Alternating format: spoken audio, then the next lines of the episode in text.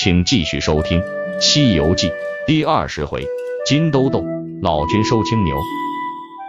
过了河，老龟请唐僧到西天见到如来佛祖时，问一声他什么时候能够变成人的模样。唐僧满口答应，告别了老龟，继续向西天走去。一天，他们走进一座险峻的高山，隐约看见山上有许多房子。又走了一段路，唐僧肚子饿了，让悟空去找些吃的。悟空跳到空中，见山中有一团团的黑气，就回到地面，用金箍棒在地上画了个圆圈，让师傅、八戒、沙僧和白马都坐到圈里，说这样妖怪就不能伤害他们了。唐僧他们坐在圈子里等了很久，就不耐烦了。八戒不满地说：“师傅，我们不如顺着路再往西边走，师兄能腾云驾雾，会赶上我们的。”唐僧觉得有道理，就让沙僧挑上行李，一直往前走，来到那些楼台跟前。唐僧和沙僧在墙外坐着休息。八戒见大门没锁，就好奇地走进大厅，发现里面一个人也没有。他东走走，西逛逛，来到了楼上，看见一个房间里挂着一顶黄绫帐子，桌上放着三件那锦背心，就把他们揣在怀里，喜滋滋地下楼了。唐僧见八戒随便拿了别人的东西，很不高兴。八戒强词夺理说：“这衣服又没有主人，天气凉了，正好给我们御寒。”说着就沙僧穿在身上。不料那背心突然变成了绳索，把他们紧紧捆住。原来这楼阁是妖怪变的。小妖们把唐僧三人抓到洞里，要吃长生不老的唐僧肉。八戒大声喊：“我师兄是五百年前大闹天宫的齐天大圣！”谁敢吃我们，他就饶不了谁。妖怪一听，果然害怕，让人把唐僧他们抓到后洞，等收拾了孙悟空后再吃。悟空化斋回到原处，找不到人，猜想一定是他们走出圈子，被妖怪抓走了，就叫来本地的山神和土地神，一问才知道抓走师傅的是金兜山金兜洞的独角四大王。于是悟空来到金兜洞前，大骂妖精有眼不识泰山。要他赶快把师傅师弟放了。妖怪硬着头皮出动迎战，妖怪打不过悟空，就让小妖们一起上。悟空跳到山顶，把金箍棒扔到空中，变成一根巨棒向妖怪们砸去。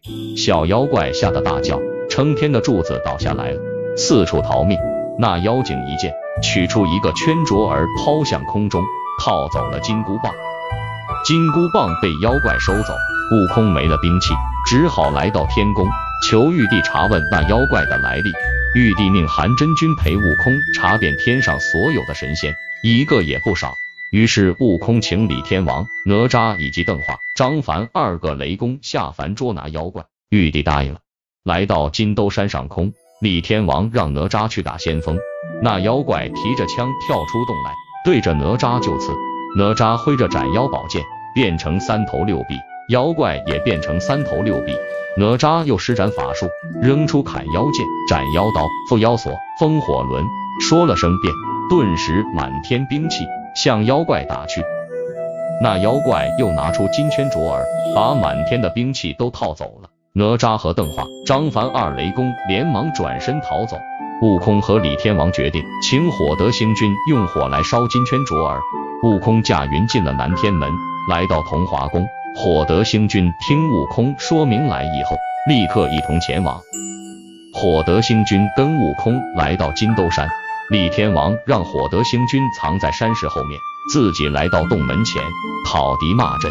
等那妖怪一出来，李天王举起神刀向妖怪砍去，两人刀来枪往，打在一起。没多久，妖怪打不过李天王，又拿出金圈镯儿，李天王一见，赶忙逃走。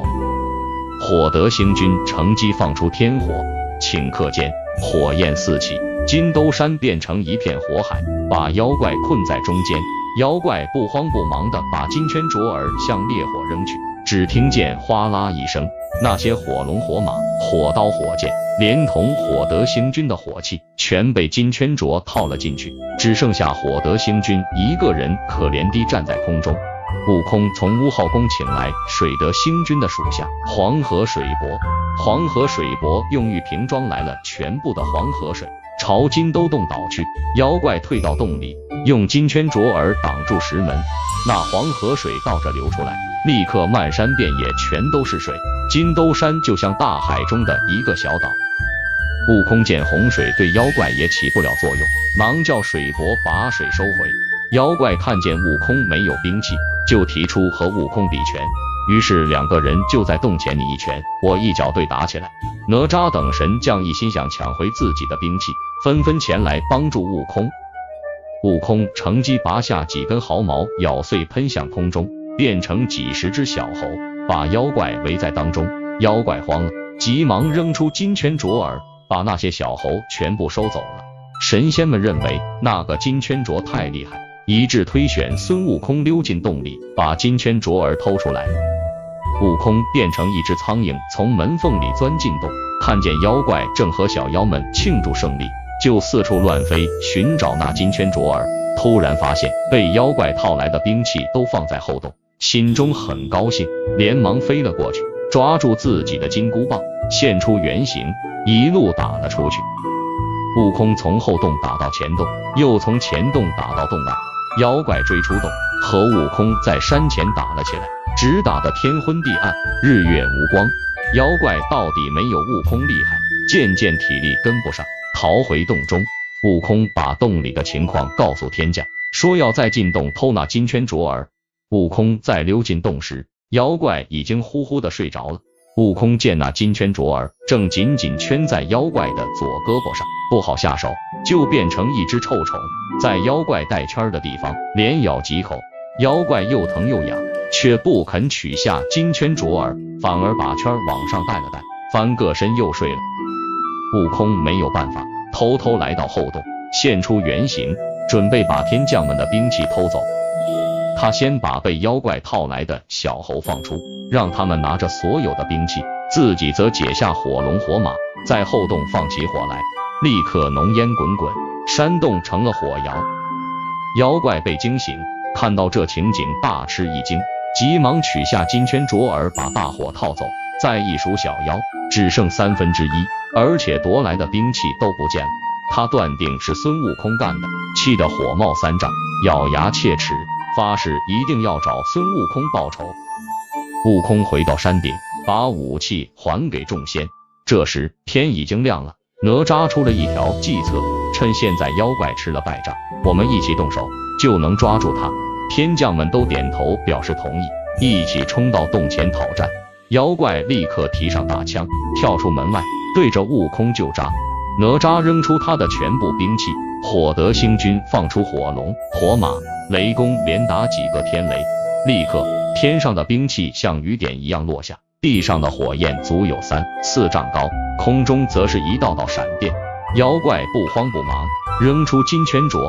把所有的兵器，连同悟空等人手里的武器，全部都套走。天将们又两手空空，后悔不该这么莽撞。悟空只好去西天，请如来佛祖帮忙查那妖怪的来历。悟空把事情向如来佛说了一遍，如来命十八罗汉拿了十八粒金丹砂，和悟空一起前去捉拿妖怪。临走前，又专门给降龙、伏虎两罗汉低声叮嘱了几句。悟空领着罗汉们来到金兜山，大家商量，仍要悟空去引妖怪。悟空把妖怪引到南山坡，罗汉们立刻撒下金丹砂，马上黄沙铺天盖地，把妖怪陷到当中。不料妖怪又把那圈扔出，呼的一声，十八粒金丹砂全都不见了。神仙们见了，目瞪口呆。降龙、伏虎两罗汉说。临走前，如来吩咐，最后可以找太上老君帮忙查那妖怪的来历。悟空就驾着筋斗云来到离恨天，问太上老君那妖怪是哪里来的。太上老君闭口不答，悟空只好闯入兜率宫中到处乱找。忽然，他发现牛栏边一个童子在打瞌睡，青牛却不见了，就叫来太上老君。老君一看，大吃一惊，说：“难道是这个畜生下凡成妖？”急忙叫童子数一数宫中的宝贝，发现少了金刚圈，于是断定那妖怪就是自己的青牛。太上老君带上芭蕉扇来到金兜山，仍然叫悟空把那妖怪引出来。那妖怪被悟空引到山峰下，忽然听到山峰上有人喊：“青牛，赶快跟我回去！”妖怪一见是主人到了，吓得转身就想逃。太上老君念了一个咒语，用扇子一扇，妖怪慌忙把金圈镯儿扔出来。太上老君一把接住，又用扇子一扇，妖怪立刻浑身酸软，现了原形，原来是一头青牛。太上老君用金圈镯儿穿了那牛的鼻子，牵在手里。太上老君骑着青牛回离恨天了。悟空和天将们打入金兜洞，一起把小妖们打死，拿回各自的兵器，救出唐僧、八戒和沙僧。天将们告别唐僧，回天上交叉去了。唐僧师徒收拾好行李马匹，沿着西去的山路缓缓而行。